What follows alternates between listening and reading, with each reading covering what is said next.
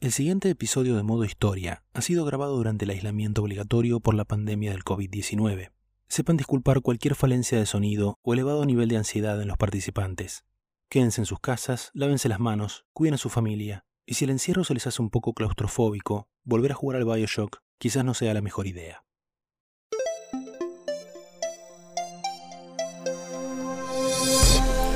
Esto es Modo Historia un podcast para poner los videojuegos en contexto.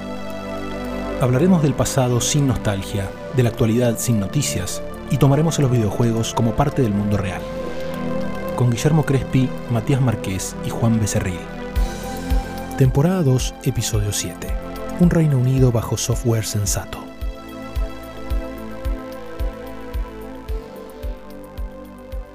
Hoy estamos por fin reunidos los tres originales del podcast que aparecen en la presentación.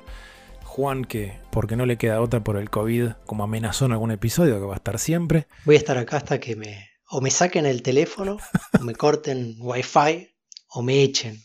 Y también tenemos el, como diría Dolina, el temido regreso de Matías Márquez, más allá de cualquier teoría que haya dado vueltas por internet de que alguien le quiso serruchar el piso o que encontró algo mucho más productivo que este podcast, lo cual es mentira.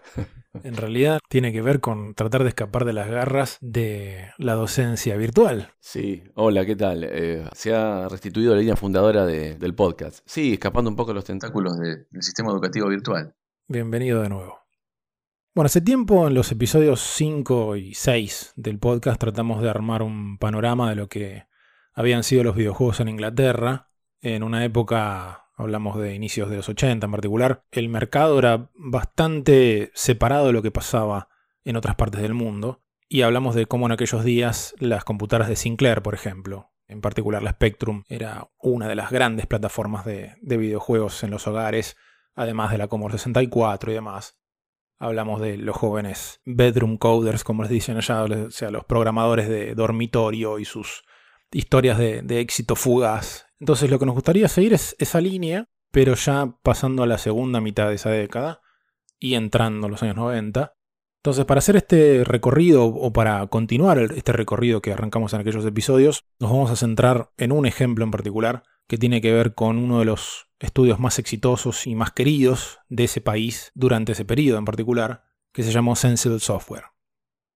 Sensible Software se funda en la ciudad de Chelmsford, condado de Essex, que es justo al este de Londres, y lo fundan dos compañeros de escuela, que en realidad se conocieron volviendo de un mismo recital de la banda Rush, cuando los dos tenían más o menos 15 años.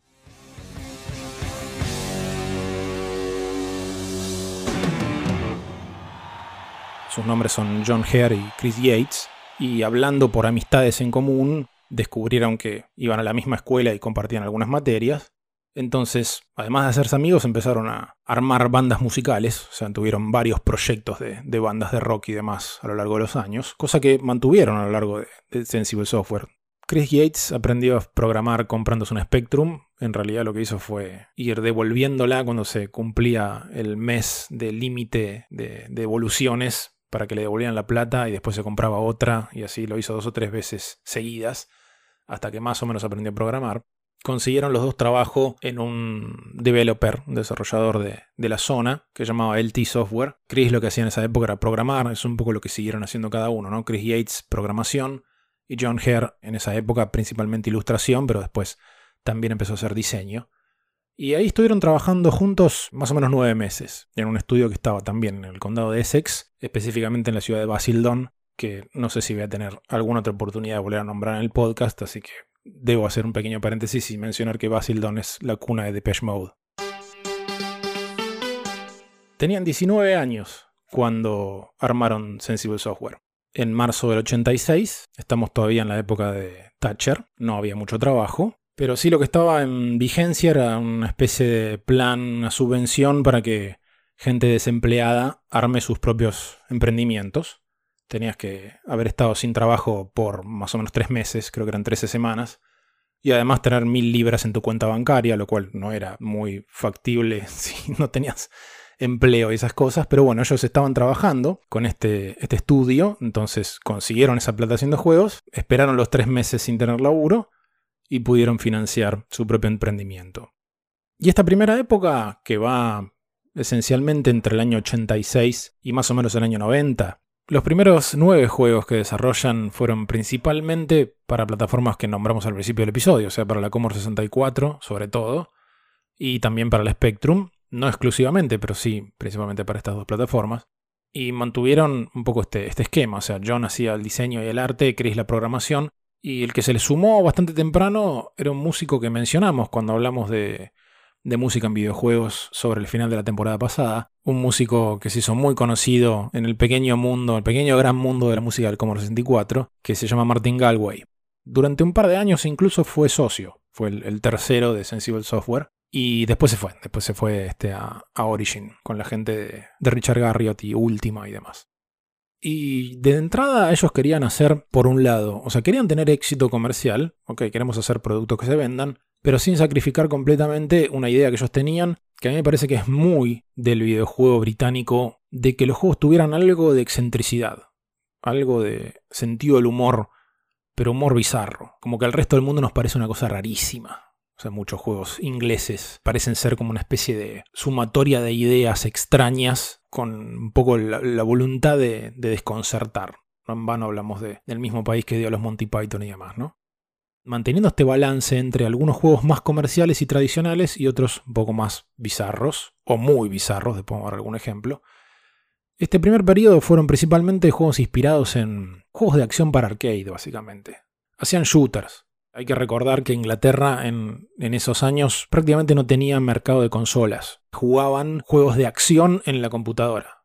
O sea, shooters en la computadora. E incluso sacaron un editor de shooters, o sea, uno de los últimos juegos de este primer periodo se llamó Shoot 'em Up Construction Kit, que de hecho fue el primero de ellos que llega a número uno en ventas. Y por nombrar algún otro ejemplo de esta primera época, no sé, el Parallax, por ejemplo, juego de naves visto desde arriba, bastante libre en cuanto a cómo te vas moviendo sobre un mapa. Cada tanto bajás, el piloto baja de la nave y explora y demás. Y otro que también me parece que junta estas cosas de un elemento tradicional como shooter con algo tremendamente bizarro es el Whizball, que Incluso he llegado a leer que hay gente que opina que es el mejor juego de la Commodore 64. Es un poco exagerado, pero ambos publicados por Ocean, ¿no? De Ocean hablamos en alguna época. El Wizball es un shooter, en este caso horizontal, donde vos controlás una pelota. Es un mago, o sea que tomó la forma de pelota. El antagonista le sacó el color al universo donde vos vivís. Entonces vos tenés que juntar gotas de pintura para devolverle el color a ese universo. Para mí es un muy buen juego, pero al principio decís, ¿qué es esto? Porque empezás con, la pelota rebotando por sí sola, y entonces se vuelve complejo de controlar. Después cuando agarras ciertos power-ups, empezás a poder controlar la pelota con libertad en cualquier ángulo, moverte en el aire, como que mueve una nave en un shooter, digamos. Disparás, y además después tenés un segundo personaje que está pegado a vos, que supuestamente es tu gato, con ese segundo personaje tenés que juntar las gotas de pintura. Y cuando mueves ese segundo personaje no te mueves vos. Entonces si se juega a dos, uno controla uno, otro controla el otro. Cosas que uno lo ve y dice, qué raro que es esto. Sigue siendo, sobre todo en Europa y en Inglaterra, muy recordado, muy querido, aunque más no sea también por la música. Siempre se menciona la música que hizo Martin Galway para el Parallax o para el Whizball.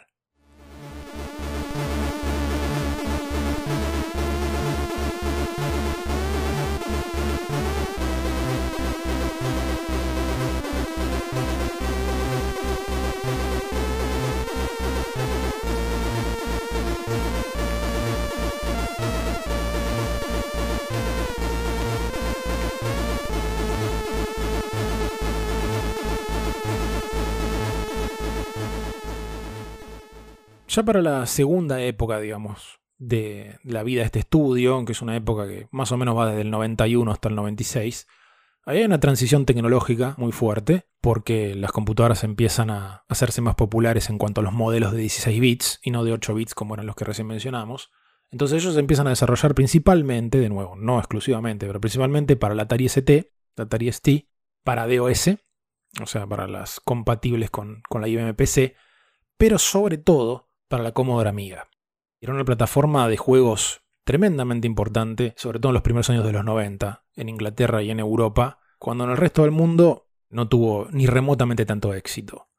La Commodore Amiga, en realidad, es una serie de máquinas, de las que generan un fanatismo de esos que asustan un poco, como la Macintosh en algún punto. O sea, más que seguidores tiene evangelistas, incluso al día de la fecha. Este, hay memes y cosas de, de gente fana de la Commodore Amiga pegándole al Atari ST y ese tipo de cosas, ¿no? Y estas máquinas justamente en Estados Unidos, digo, son oriundas de Estados Unidos, fueron el cierre de una etapa en computadoras, una primera década, digamos, en las computadoras personales, en cuanto a que estas máquinas fueron las últimas de una marca importante que se lanzan al mercado sin que sean compatibles con ninguna otra. Muy poquito después del lanzamiento de máquinas como la Commodore Amiga, ya este, el mercado está copado por los clones. O sea, es un poco lo que conocemos hoy. Se la considera la primera computadora que le cabe realmente la palabra esta que después se puso muy de moda, que es multimedia. Fue la primera computadora en poder mostrar imágenes y sonidos digitalizados en buena calidad, donde vos podías realmente ver una foto en pantalla de forma decente. Para que se den una idea, cuando la presentan en el Lincoln Center de Nueva York, ¿no? En el evento lo llevaron Andy Warhol y a Debbie Harry, a la cantante de Blondie, y entonces Warhol le saca una foto, la digitalizan y usando este, uno de los programas de la amiga, el tipo lo pinta encima y hace algo similar a lo que había hecho con, con Marilyn Monroe, de intervenir esa imagen y pintarla de colores y lo que sea. Es súper loco pensar que hoy el clon, lo que conocemos yo que sé, las, las PCs normales, son el estándar. O sea que es un momento súper importante en la historia. La amiga como último eslabón de lo que podría haber sido tranquilamente una generación de PCs que no eran clones, eran como hoy son las consolas. Como que en un momento se dividieron las aguas y lo que hoy tenemos nos parece la evolución natural, pero de ningún modo lo es. O sea, simplemente fue lo que pasó. Sí, lo que pasó fue que, o sea, la IBM PC eh, sale en el año 81. Ya al año siguiente tenés una empresa como Compaq, que es una marca que conocemos bastante. Claro. Que se fundó para hacer clones de la IBM PC. O sea, Compaq es Compatibility and Quality. En la palabra ya es compatibilidad. Claro. Entonces, o sea, IBM tenía un nombre, estaba instalada en los negocios, en las empresas y todo desde décadas y décadas y décadas. Y que IBM se metiera en las computadoras personales era un aval muy grosso. Claro. Entonces empezaron a salir gente de decir, che, mira cuánto software tiene la IBM PC, hagamos máquinas que sean compatibles con ese software. Ya para mm, más o menos 5 años de la creación de la IBM PC, ya se venden más clones que IBM PC. Estamos hablando más o menos en esta misma época. Entonces sí, la, Amiga y la ST Atari son un poco el cierre de, esa primera etapa, que coexistió por supuesto con los clones y todo lo demás, y fue una absoluta fracción de éxito y de ventas con respecto a los clones. Pero si hablamos de Europa, la cosa estaba bastante más equilibrada. Todo esto lo mencionamos porque justamente Sensible Software empieza a volcarse, entre otras plataformas, muy fuertemente a la Commodore Amiga. Y también empezaron a sumar gente. Hasta ese punto eran esencialmente los dos fundadores originales, más ocasionalmente Martin Galway en la parte de sonido. Pero terminaron siendo más o menos 5 o 6 fijos. Y firman contrato por cuatro juegos con un publisher que se venía con todo. Que es un publisher que, si ustedes escucharon cuando hablamos de, del Tetris, en ese momento hablamos de Mirrorsoft. Mirrorsoft era la pata de software del grupo Mirror, que era un, un grupo de diferentes medios, incluyendo un diario, etcétera, etcétera Así que firman con Mirrorsoft, que eran los que habían sacado la versión para computadoras europea del Tetris, por cuatro juegos. Sacan el primero, que se llamaba Megalomania, juego de, estrategia en tiempo real, bastante pionero. Era muy conocido, por ahí Juan, ¿te acordás de esto? Quizás vos, Matías, también. Había un juego llamado Populous. Sí, claro. De, de, ¿Cómo se llama? El del de Black and White. De Peter Molyneux. Claro. Sí, sí, de Bullfrog. Exactamente, de Bullfrog. Bueno, otro juego inglés, o sea, el Populous en realidad es un poco previo, creo que sale en el 89. Y el Megalomania termina apareciéndose en ciertas cuestiones de, estrategia.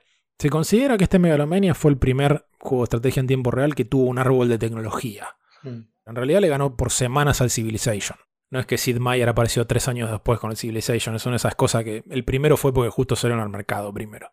Y fue el primero de estos que sacan para Mirrorsoft como publisher, hasta que, si alguien se acuerda de lo que contamos en ese episodio del Tetris, el 5 de noviembre del 91, el capo del grupo Mirror, un magnate de los medios llamado Robert Maxwell, aparece muerto en su barco, en realidad al lado de su barco, o sea, flotando desnudo. Creo que hasta hoy no se sabe exactamente qué pasó. Lo que sí se sabe que pasó fue que después de eso empezó a destapar 200.000 ollas de los desastres financieros que había hecho en su gigantesco grupo de, de diferentes empresas, así que chao Mirrorsoft. Se quedan sin publisher. Y justo el proyecto que tenían siguiente, miren de lo que se perdió Mirrorsoft, se perdió del Sensible Soccer y del Cannon Fodder. en los dos juegos que tenía Sensible Software en desarrollo. El primero que sale es el Sensible Soccer, junio del año 92.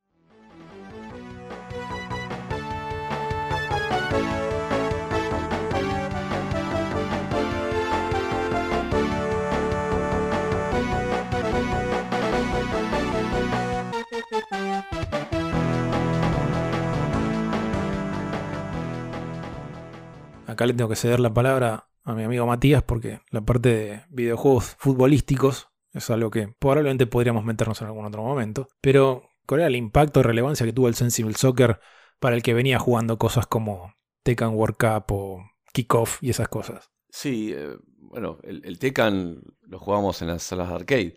Este, siempre el monitor desde arriba se veía, pero toda fue en la década del 90, ¿sí? cuando empezamos a conocer este juego, el Sensible Soccer. Eh, lo conocí después, posteriormente, porque yo en esa época jugaba uno que era muy conocido también, que era el Striker. Claro. Era bastante parecido. Pero lo, que tenía el. Ahora sí, hablando un poco del Sensible Soccer, era esta cuestión de que eh, uno podía manejar al jugador independientemente del, de la pelota. ¿Qué quiero decir?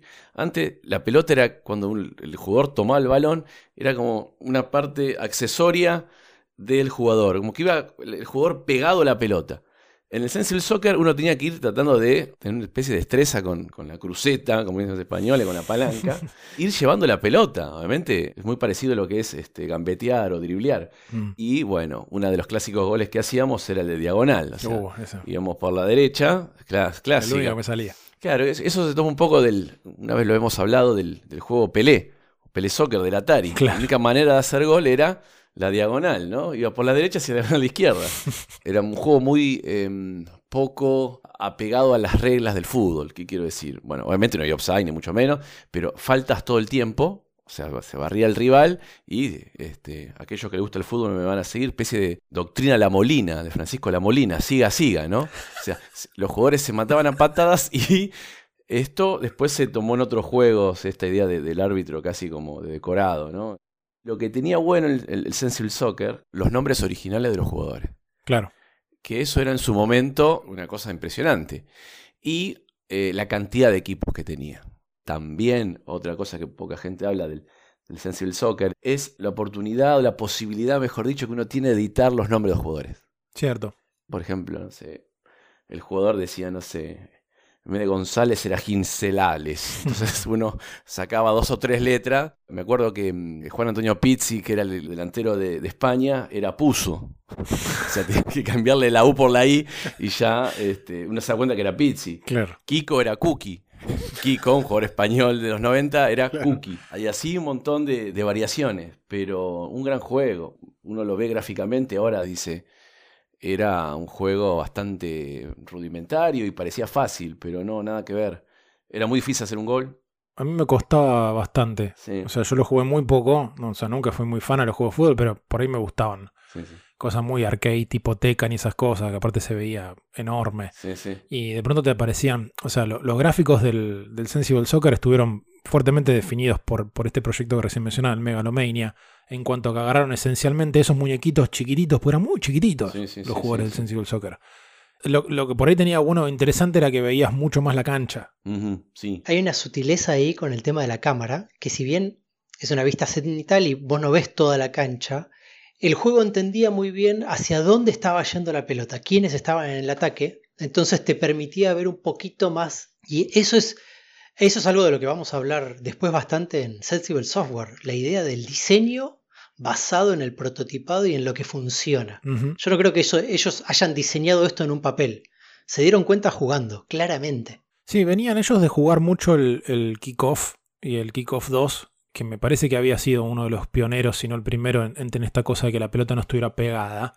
Me parece que incluso el Kickoff iba un poco más lejos que eso y ellos hicieron una cosa un poquito más intermedia por decirlo así. Más tranca. Que depende del jugador y cuánto te moves. O sea, si estás acostumbrado a los, juegos de la época, sí, es en el momento que ves que te corres un toque y la pelota no sigue, o sea, sigue por otro lado, decís, uy, qué carajo hice. O sea, como que es medio complicado de, agarrar la vuelta si uno estaba muy acostumbrado a eso original. Pero lo que te permitía esa, esa, visión más alejada, que por lo menos podías tener, este, no sé, una, una, mínima idea de jugada, en algún caso por más que fuera arcade, cosa que en los anteriores estabas tan cerca que si pateaba la pelota para adelante andas a saber quién la recibe.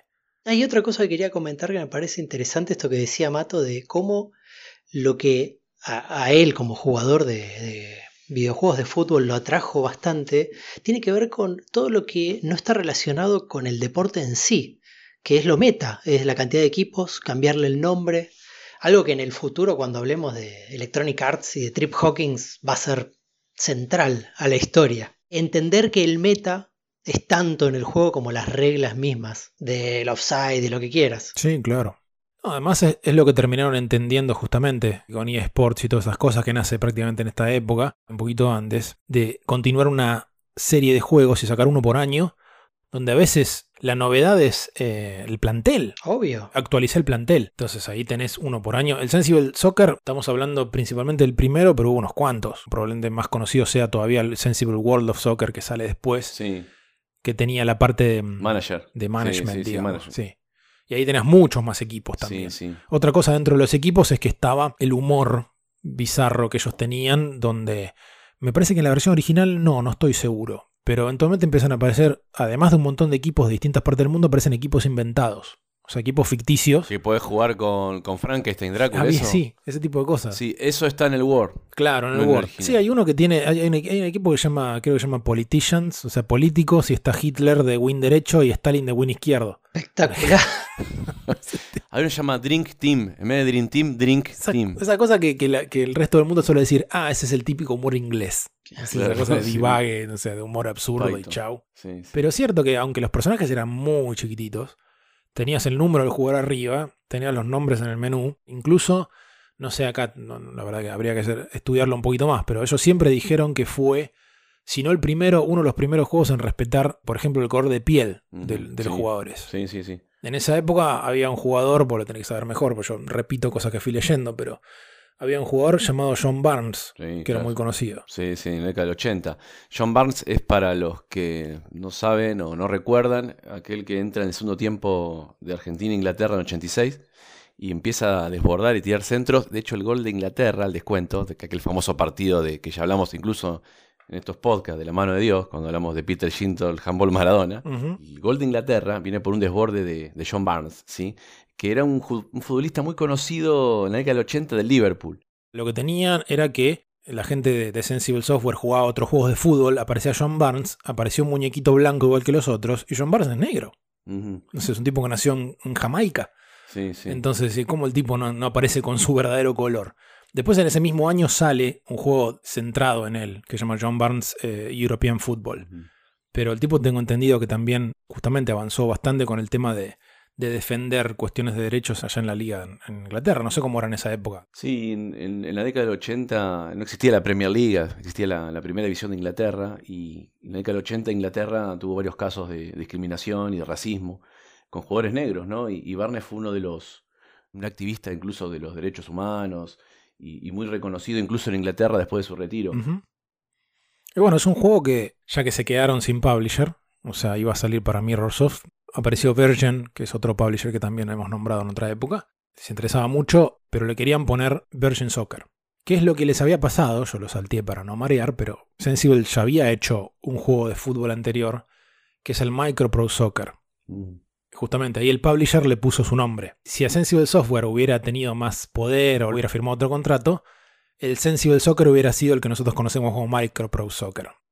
Hay que tener en cuenta que la primera palabra no es un adjetivo, es el soccer de tal empresa. Eh, sensible, por, yo entendía que era porque tenía más sensibilidad al control del jugador cuando era pibe. Cualquiera. Sí, fuera de joda. Después de un tiempo me di cuenta que era la compañía, o sea, era como llamar Konami Soccer al, al pez. Claro. Igualmente, en inglés sensible, no sé literalmente qué significa, pero no es sensitivo. Es como sensato, creo que ah, es. Claro, claro. Racional, racional. Sí, sí, sí, literalmente es esa la traducción, ¿eh? Sensato. Ah, mira. Fútbol sensato. Ahí va, ahora sí tiene sentido. ¿Qué hace la traducción literal? El fútbol sensato, ¿está bien? Sí. Software sensato. Software sensato genial.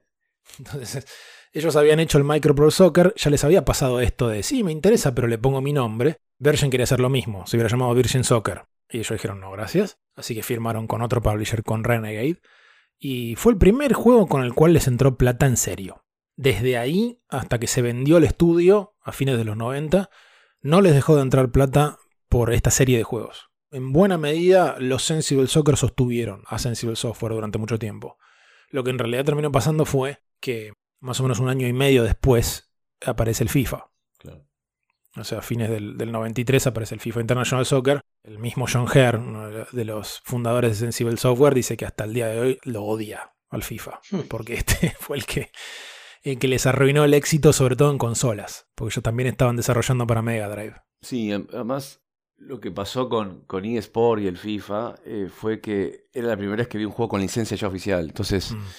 Ya no, no, no podés luchar contra eso, eh, con todo el aparato publicitario. Ya hablaremos seguramente del FIFA Soccer y, de eSport, pero me parece que se monopolizó a lo largo de los años después, más que nada entrando eh, a fines del siglo XX con la competencia entre FIFA y, Pro Evolution Soccer, ¿no? Antes había varios videojuegos de fútbol y incluso de diferentes temáticas, había equipos y juegos de fútbol con selecciones, había juegos de, por ejemplo, de, o sea, como cada juego representaba una liga. Claro. Este, de hecho, estaba la Premier League que tenía su propio juego, estaba el Mundial que tenía su propio juego. Bueno, ahora el, con el FIFA y con, con el famoso PES eh, se monopolizó un poco la competencia y se polarizó, ¿no? Y, un poco que, dejaron de lado otros juegos o otros proyectos. No hay un tercero, digo, en esta competencia. Y cuando hubo, duró poco, ¿no? Hmm. Yo me atrevería a decir ahí que el, que el FIFA y el PES lo que hicieron fue marcar claramente el camino de que el futuro de los videojuegos de fútbol iba a ir hacia lo realista.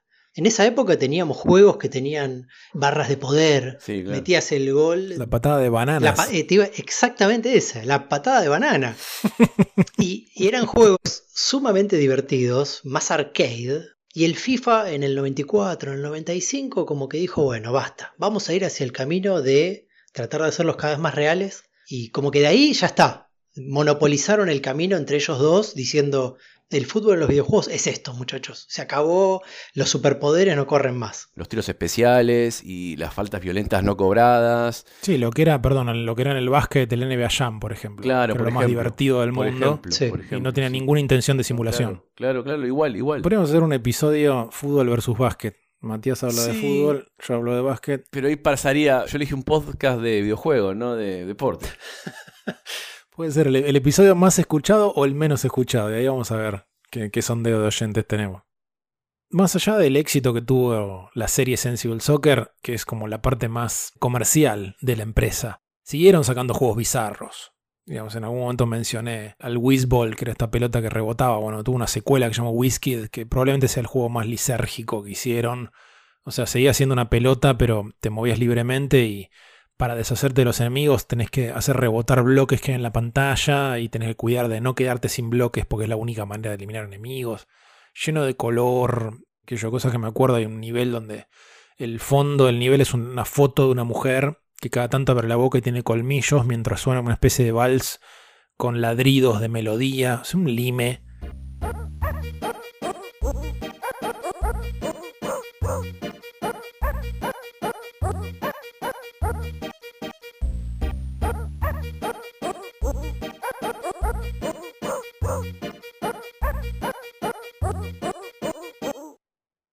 Esta secuela del Ball fue el último que ellos hicieron los dos solos, los fundadores solos, más allá de la música. En esta época ya estaban laburando más en equipo, aunque eran cinco o seis. Y el otro juego que estaban desarrollando para Mirrorsoft, como dijimos, era un juego en que nos vamos a detener particularmente, ya queda para hablar por un rato largo, que es el mítico Cannon Fodder.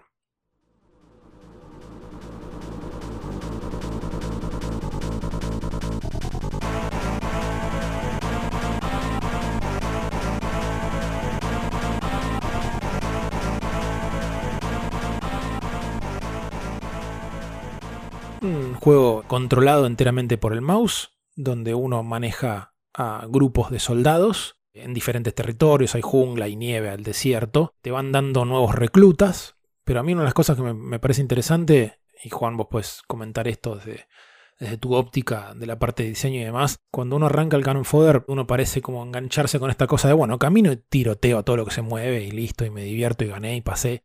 Pero ya para más o menos el nivel 6, 7, una cosa así, se, empieza a hacer más tipo puzzle, por decir así. O sea, no, no quiero decir tipo Lemmings, pero algo de Lemmings tiene, digo, para hablar de otro juego británico. De alguna manera controlar un montón de pequeños personajes y pensar un poco más en la situación general y en la estrategia a largo plazo. El hecho de que un juego de arcade evolucione hacia algo que se asemeja levemente a un puzzle es necesario si vos querés que el desafío se mantenga en el espacio de lo, de lo estratégico, porque de otro modo es un shooter más. John Hare, el diseñador, él mismo decía que su obsesión mientras hacía el juego era que en cada uno de esos niveles vos veas algo nuevo. Podía ser algo como un helicóptero, que es algo que vos podés usar y tiene un montón de, ramificaciones en el gameplay, o incluso un tile, un, arbolito diferente, cualquier cosa. Pero eh, está bueno pensar que eso les sirvió a ellos como guía en el diseño del juego. Decir, bueno, este nuevo nivel, ¿qué presenta? Para mí algo súper valioso es esto de que no tenía ningún tipo de tutorial. E incluso la, forma de decirte cuál era la misión era coloquial. Te decían, por ejemplo, mata a todos los enemigos o... Sí, o destruí todas las, todas las estructuras o rescatá tal. Había como 5 o 6, creo. Siempre era rewarding. Eh, era satisfactorio entender cuál era la lógica detrás de esa misión. Y tenía algo que después, ya para el 2000 y pico, con el advenimiento de los juegos casuales, eh, aparece esta idea de que perder tiene que ser divertido. Mm. El Canon Fodder ya lo hacía esto. Aun cuando vos perdías eh, una misión, habías descubierto algo en el medio, el camino había sido divertido. Y la empezabas habiendo aprendido algo. Y lo hacen además en una época donde, ya hablamos de esto en otros episodios, era la, era de los manuales, mm. la era donde cuando vos entrabas a las opciones del juego estaba el apartado info, donde tenías la información de, de todo esto que decíamos, de la lógica pegada a las imágenes. Claro. Un sistema de controles súper simple, dos botones, el mouse, no existía el teclado, y la cantidad de cosas que podías hacer con eso era extraordinaria. Sí, ellos, o sea, sobre todo el diseñador John Herr, como que algunas cosas siempre las minimizó, como diciendo, no, no era tan original, nosotros partimos de, de muchos shooters que había, juegos de Rambo y esas cosas, queríamos hacer una cosa parecida pero con tropas. No, no, que de hecho no eran tremendamente originales, eran implementaciones originales o más refinadas de elementos que ya existían, pero miles de ejemplos. Claro. Esto del mouse tampoco eso les parecía como que era una, una gran innovación ni por el estilo. Pero lo que sí, cuando normalmente, algo que también hemos hablado en otros episodios, para ellos era, como vos decías hace un rato, Juan, probar y probar y probar, esta idea de iteración constante. En el caso del Canon Fodder, sin sacar eso porque se siguió haciendo, cada nivel lo diseñó en papel. Hmm. Súper cuidado con esto que vos decías hace un rato, de que cada nivel tuviera algo nuevo y también empezar por los controles, eso ya lo venían haciendo. Incluso en la época de la Commodore 64 definía muchas cosas a partir de los controles. Y después, como decís, vas descubriendo. yo creo que el primer ejemplo de esta cuestión de descubrimiento tiene que ver con, debe ser el tercer, cuarto nivel, una cosa por el estilo, donde el primero que te hacen justamente destruir los, creo que dice edificios, los buildings. Donde vos vas disparando, ves que disparás a unos contenedores y vuela todo. Y después digo, che, al lado de este edificio no hay nada, no lo puedo destruir. Entonces, después prestando atención, digo, ah, no, no tengo que destruir todo acá, tengo que agarrar estos ítems que son granadas y después tiro las granadas. Claro. Porque uno, si, si se mandaba a los shooters de rompo todo, disparás a un contenedor que hay al lado, explota todo, porque en realidad lo que hiciste fue dispararle a los ítems que puedes agarrar y tirar a otros edificios. Esas pequeñas cosas empiezan una tras de la otra, tras de la otra, tras de la otra, es una sorpresa atrás de otra y esto que vos decís de los buildings, ¿no? Lo primero que ves es como una especie de cabañita de madera en la selva de donde salen enemigos y tienen estos crates que vos al principio los, les disparás y explotan, después te das cuenta de que los tenés que agarrar y tienen granadas. También viene de la mano de que no estaban inventando nada. Y para prototipar bien tenés que conocer las herramientas con las que trabajás. Y ellos conocían su engine, conocían la tecnología con la que estaban trabajando. Sí, de hecho mantienen de alguna manera la, misma base de muñequitos chiquititos desde el Megalomania. Literalmente es uno de los artistas boludeando. Sí, creo que fue el mismo John Herr. Pintándole este, camisetas de fútbol a los muñequitos del Megalomania. Bueno, vamos para el fútbol, les gusta el fútbol. Y después ese mismo tipo de gráficos en cuanto a tamaño y demás es el del Canon Fodder. Claro, no había necesidad de reinventar la rueda porque estaban enfocados en que el juego sea divertido. Me parece que no estaban tratando de, de algún modo, atraer consumidores con, ni siquiera, ya después vamos a hablar de eso, con el tema del juego. La idea no era el marketing. Y bueno, así como el juego tenía que ser divertido y perder tenía que ser divertido, hay un aspecto que sigue siendo recordado hasta el día de la fecha, que es que tenés una canción, una canción con letra, que dice que la guerra nunca fue tan divertida.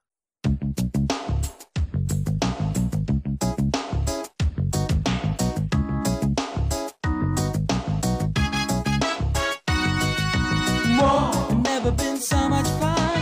Whoa. I've never been so much fun. Whoa. I've never been so much fun. Whoa. I've never been so much fun. Go up to your brother, kill him with your gun, leave him lying in his uniform, dying in the sun. Whoa. Whoa. I've never been so much fun. Whoa. I've never been so much fun. Whoa. I've never been so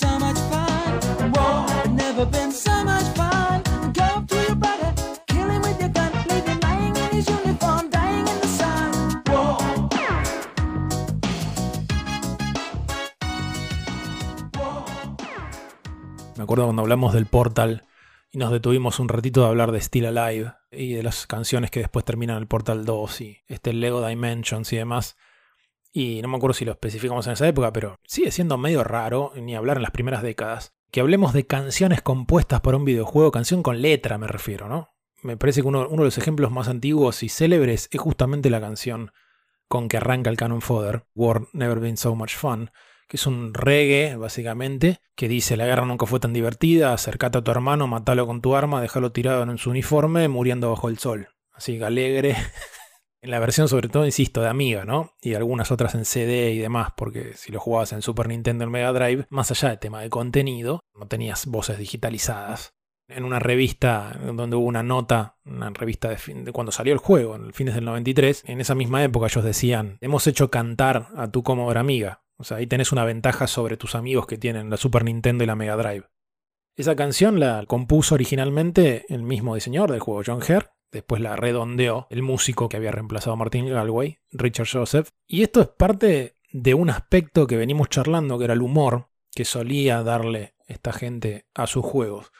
Pero que acá se mezcla con una cosa como mínimo complicada, sin irnos a extremos ni nada por el estilo. Se cruza el clásico sentido del humor del estudio con una temática de guerra, y mm, se genera una combinación que la gran mayoría de la gente francamente disfrutó y no se lo tomó en serio ni nada. Pero que no le faltó algún que otro quilombo. Y por ahí es divertido pensar que todo esto pasó más o menos en la misma época en que en Estados Unidos hay audiencias en el Congreso acerca de la violencia en los videojuegos, en otro continente. Entonces, ahí en Estados Unidos discutían sobre el Mortal Kombat y el Night Trap y esas cosas cuando un par de meses antes, como mucho, en Inglaterra se armó un lindo quilombo por no solo este, esta especie de tratamiento supuestamente irrespetuoso que tenía esta gente con respecto a la guerra, sino algunas decisiones de marketing que ahora vamos a comentar en particular. A mí personalmente me parece que es bastante lógico atarlo con otras influencias que las vi comentadas, pero ningún testimonio que confirme esto, pero por ejemplo, en el 89, o sea, no mucho antes de esto, en Inglaterra se había estrenado una temporada. Vieron que en Inglaterra tienen otro tipo de producción en cuanto a que las temporadas le dicen series y capaz que pasan años entre una temporada y otra. La gente que mira Sherlock, por ejemplo, sabe bien esto. Bueno, había una serie llamada Blackadder que, este, que tuvo cuatro temporadas y algunos especiales a lo largo de décadas, que el protagonista era Mr. Bean, Rowan Atkinson. También estaba, en esa cuarta temporada estuvo Stephen Fry y Hugh Laurie, conocido hoy como, como el Doctor House, Hugh Laurie era una sitcom histórica, o sea, era siempre un miembro distinto de esa misma familia de Blackadder en diferentes épocas de la historia británica. Y en la cuarta temporada, que fue en el 89, transcurría en la Primera Guerra Mundial. Jodas, humor absurdo y un final bastante duro. Entonces me parece que venía un poco por ahí, que sería muy sencillo suponer que la gente sensible la vio. Pero más allá de que el debate no es nuestro estilo, pero hay una pregunta que a mí me parece interesante, a ver que ustedes qué se les ocurre, sin ánimo de llegar a ningún tipo de conclusión. Para mucha gente, incluyendo el equipo de desarrollo del Canon Fodder, el Canon Fodder es un juego antiguerra. Mm. Ahora, ¿alguna vez el célebre crítico y realizador francés François Truffaut, digo con, mi monóculo puesto, dijo que toda película sobre la guerra termina siendo pro-guerra? O sea, no se puede hacer una película de guerra antiguerra. Desde el momento en que la estás mostrando de cierta manera y te pones del lado de, de un bando, etcétera, etcétera, entonces cualquier película termina siendo pro-guerra. Es una opinión, pero una opinión que perduró un montón. ¿Qué pasa en los videojuegos donde uno no solamente presencia hechos desde lejos, sino que participa?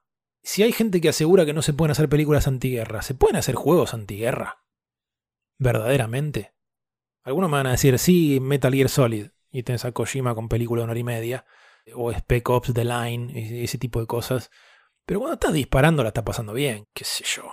Hay, hay dos cosas en el Canon Fodder. Una es, o sea, es una ridiculización de la guerra por principalmente algo de lo que todavía no hablamos, y que son las lápidas.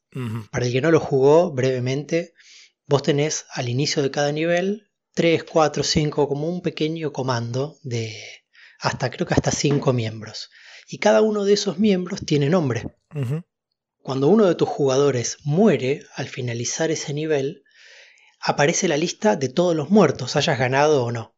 Y para recuperar a tus soldados, lo que hacen es mostrarte una larga fila como de cadetes que están entrando al colegio militar o algo así, y de fondo tienen como unas colinas y vos vas viendo una lápida por cada uno de esos que murieron en el nivel. Es precisamente lo que eh, John Harris y sus socios definen como un juego antiguerra. O sea, ese es el punto, ese es central en el juego, porque es lo que más ves, además de los niveles, es lo que más se repite, no lo que más ves. Y sobre la repetición creo que se, machaca el mensaje en, cualquier medio, ¿no? Mm. Y acá lo que te machacan y lo que te repiten es, cada vez que uno de los tuyos muere, vos ves la lápida esa. Igual ahí mismo, mientras lo digo, me doy cuenta de que estoy diciendo cada vez que uno de los tuyos muere. y digo, tal vez tenía razón, Truffaut, porque no estoy hablando de los otros que mueren, que son igual de virtualmente humanos que los tuyos. Y ahí está la cosa jodida, ¿no? O sea, por eso digo, no, no, no, aspiro a llegar a ningún tipo de conclusión ni nada por el estilo, pero se supone que si te estás divirtiendo, vos estás cagando a tiro a los otros, para decirlo amablemente. Sí. están las dos cosas, digo, no, no, sí, obviamente. no hay respuesta para esta cuestión. Sí, es cierto que la, la, defensa principal de ellos es esa pantalla. O sea, tenés, o la combinación de esas dos pantallas. Primero tenés una lista con los caídos en la misión, con una música melancólica. O sea, la, música es interesante porque cuando ganás la misión tenés como una marcha súper alegre, exageradísima. Mm.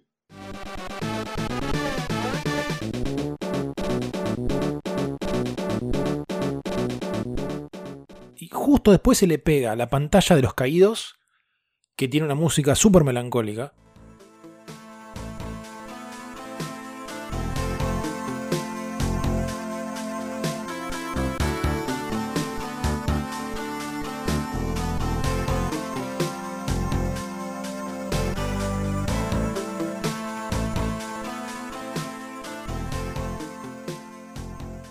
Que de hecho es una versión instrumental de una canción que había escrito John Herr cuando era adolescente, cuando se separó de su primer amor, le compuso esa canción, entonces muchos años después toman esa misma melodía y la adaptan para esta pantalla.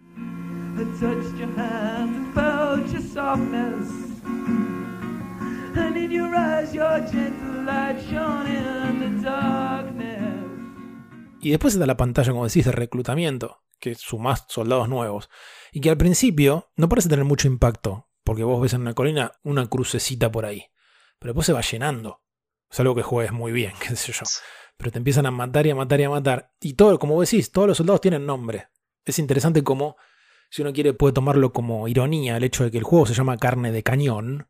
Y los personajes no son tratados como carne de cañón, al menos desde el punto de vista que se los condecora, sabes el nombre de todos, aunque sean cientos, se los conmemora con las lápidas quien ya leía el manual en el 93 es más discutible, pero al final del manual, después de un montón de boludeces, te ponen, ahora en serio, no intenten jugar con estas cosas en casa, chicos, porque la guerra no es un juego.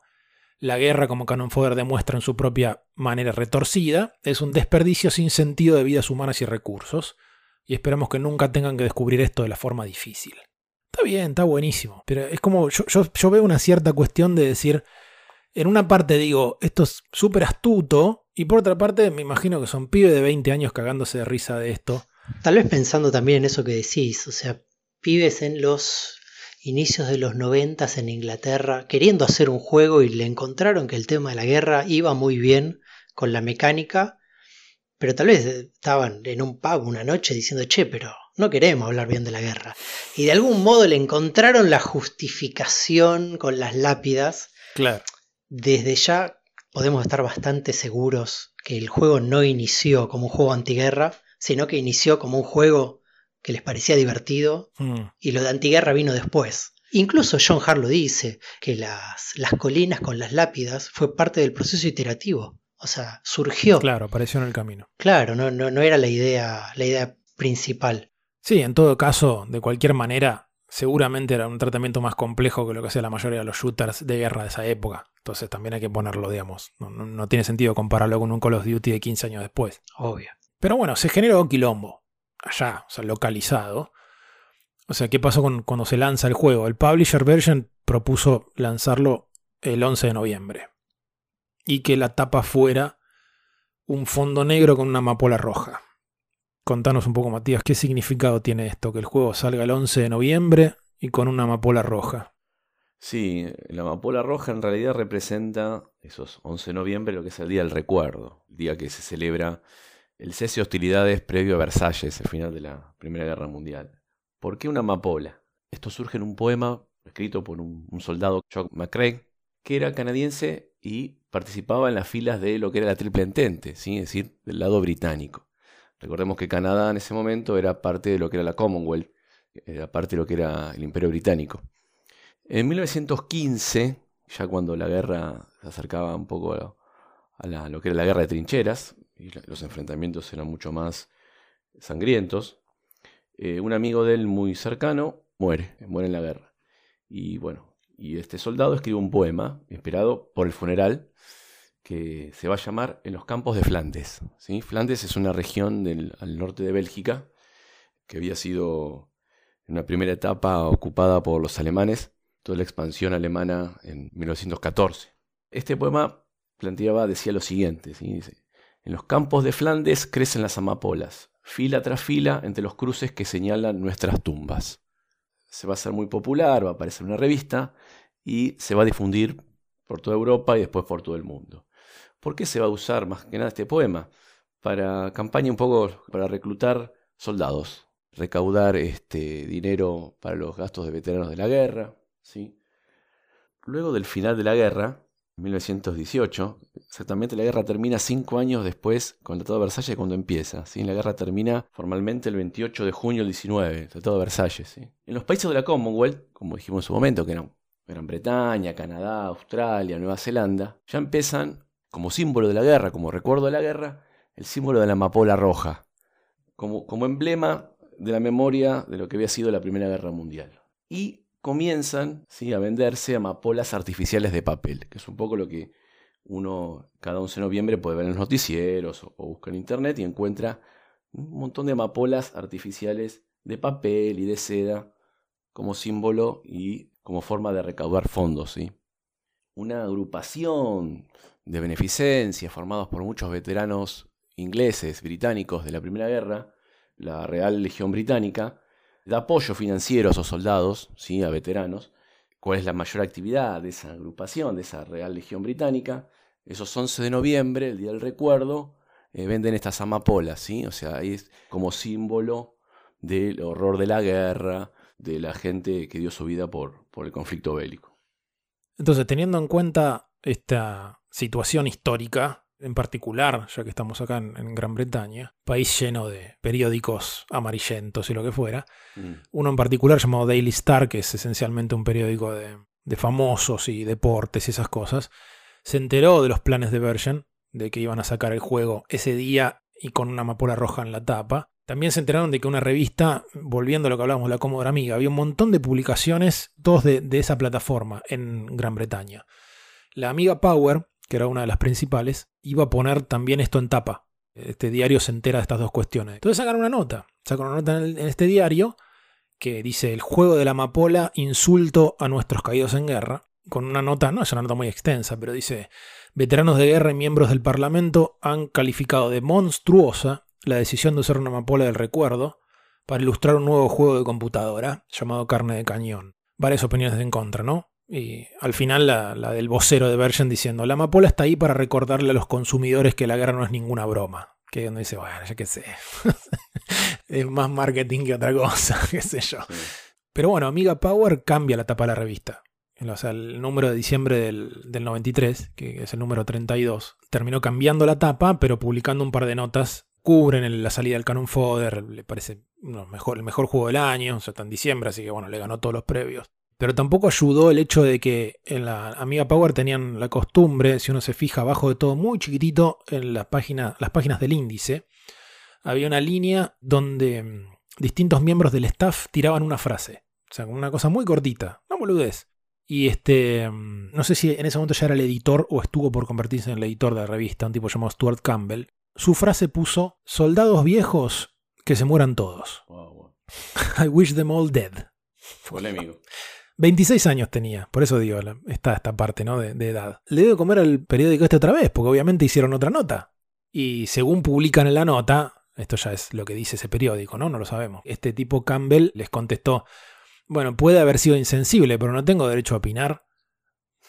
Eh, después este, este, tipo deja la revista, se va a laburar a dónde? A Sensible Software. Termina siendo el principal diseñador del Canon Fodder 2. Y hoy escribe en Retro Gamer. Stuart Campbell es uno de los escritores de, la revista Retro, este, una de las más importantes del mundo, que editan allá en Inglaterra. Bueno, Version le cambia la tapa al juego y tuvieron que ponerle un texto, si ustedes ven el juego, hay un texto al inicio que dice este juego no está en ninguna forma avalado por la Real Legión Británica. Bueno, eso es algo que les exigió esta organización, que igual según el diseñador dijo que el problema real fue que la Real Legión Británica tiene registrada como marca la amapola roja.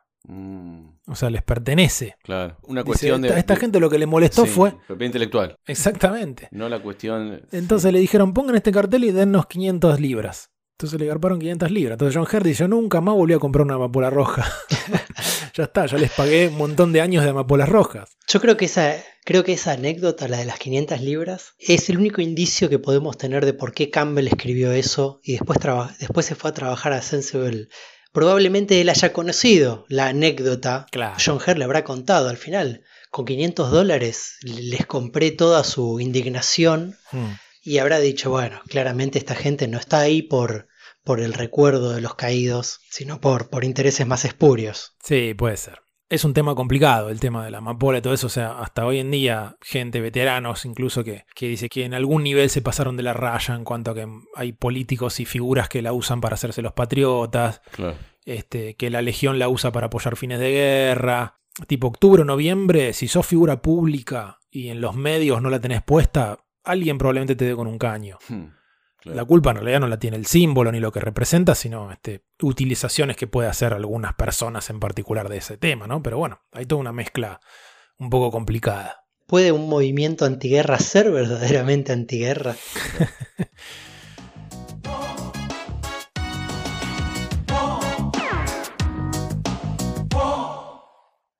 bueno, el juego se desarrolla originalmente para la Commodore Amiga, pero este, sale en, otras computadoras como la Atari ST, sale para DOS también, o sea, para PC. También sale en consolas, sale en Mega Drive, en Super Nintendo, en Game Boy Color, muchos años después, en una consola muy extraña que fue una especie de Commodore Amiga hecha consola, la Amiga CD32, la 3DO y la Jaguar de Atari. Se hicieron un montón de ports donde ahí tenías que usar el pad.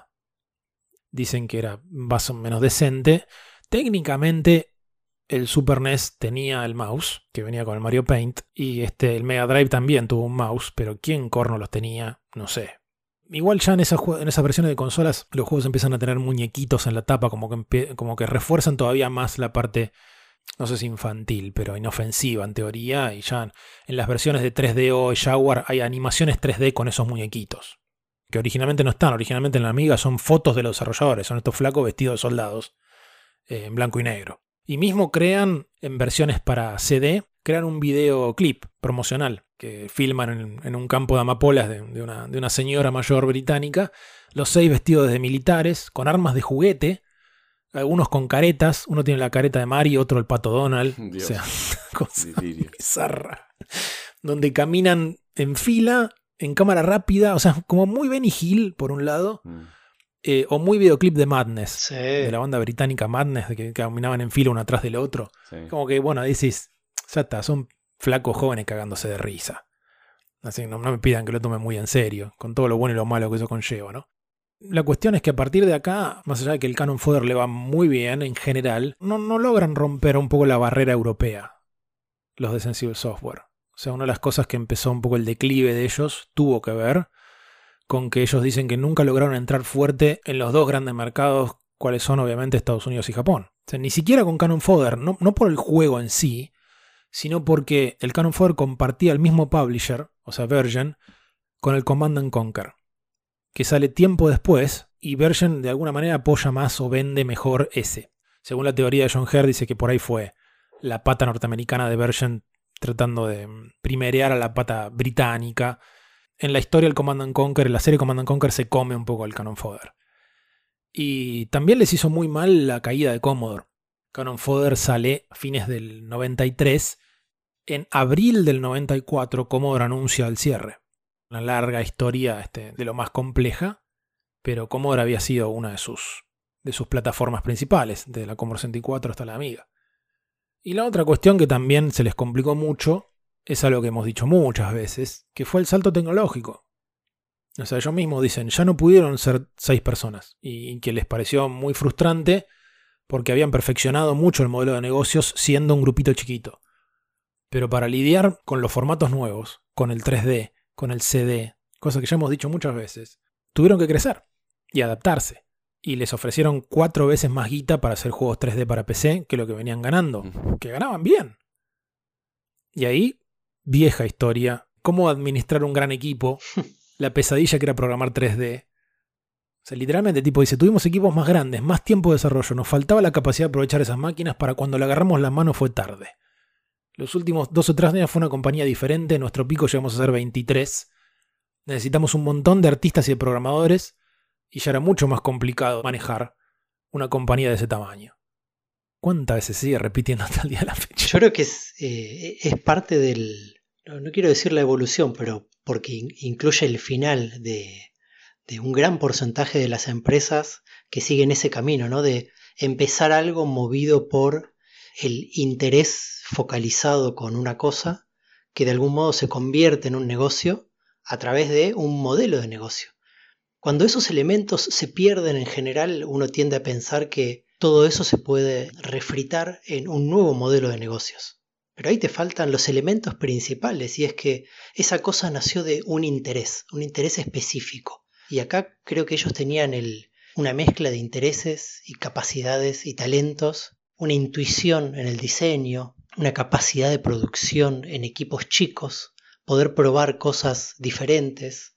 La prueba es específicamente los tres juegos de los que hablamos, el Megalomania, el Sensible Soccer y el Cannon Fodder. O sea, vienen los tres del mismo lugar, de pequeñas evoluciones y excelentes implementaciones.